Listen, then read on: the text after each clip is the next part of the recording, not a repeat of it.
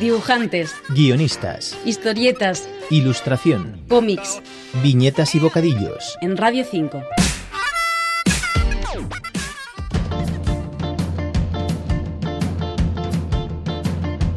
El Papus, la revista satírica y neurasténica, tal como se autodefinía, fue un referente del humor para numerosos lectores y dibujantes durante los 14 años en que se publicó entre 1973 y 1987. Luis Recasens, Lavi, rememora sus años en aquella redacción en el TVO El Papus Yo estuve allí, publicado por Amaníaco Ediciones. Le escuchamos.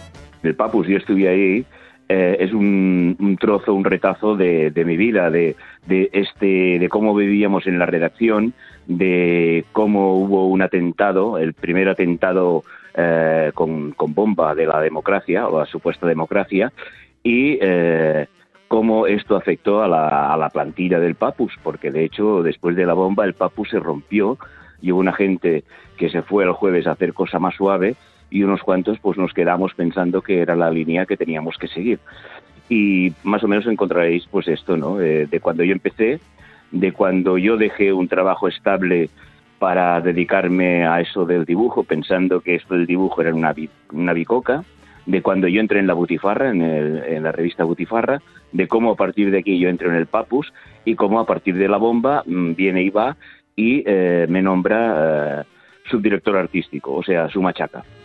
Entre las historias y anécdotas que podemos leer en estas viñetas encontramos la de cierta visita a los tribunales de Jordi Amorós Ja. Ajá, por ejemplo, hizo una encuesta Papus que, hablando de, Franco, puso su excremencia. Y entonces cuando llega el juez le dice, ¿qué pone aquí? Dice, su excelencia. Dice, no, no, lea bien, ¿qué pone aquí? Dice, no, no, su excelencia. Dice, no, aquí pone su excremencia. Digo, ay, usted, perdón, es que soy disléxico.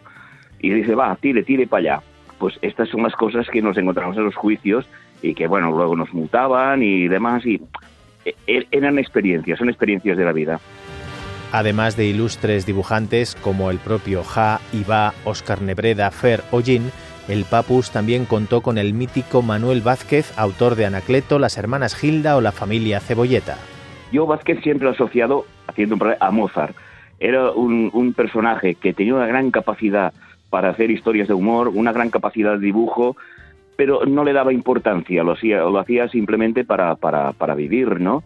Y esto me chocaba, ¿no? Pensaba, hombre, si este hombre hubiese sido, yo qué sé, mmm, disciplinado como Ibáñez, pues hubiese hecho y más.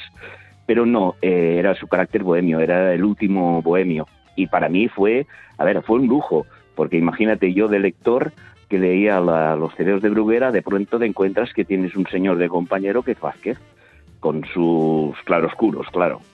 Lavi también reflexiona sobre la complicada situación del humor gráfico en la actualidad.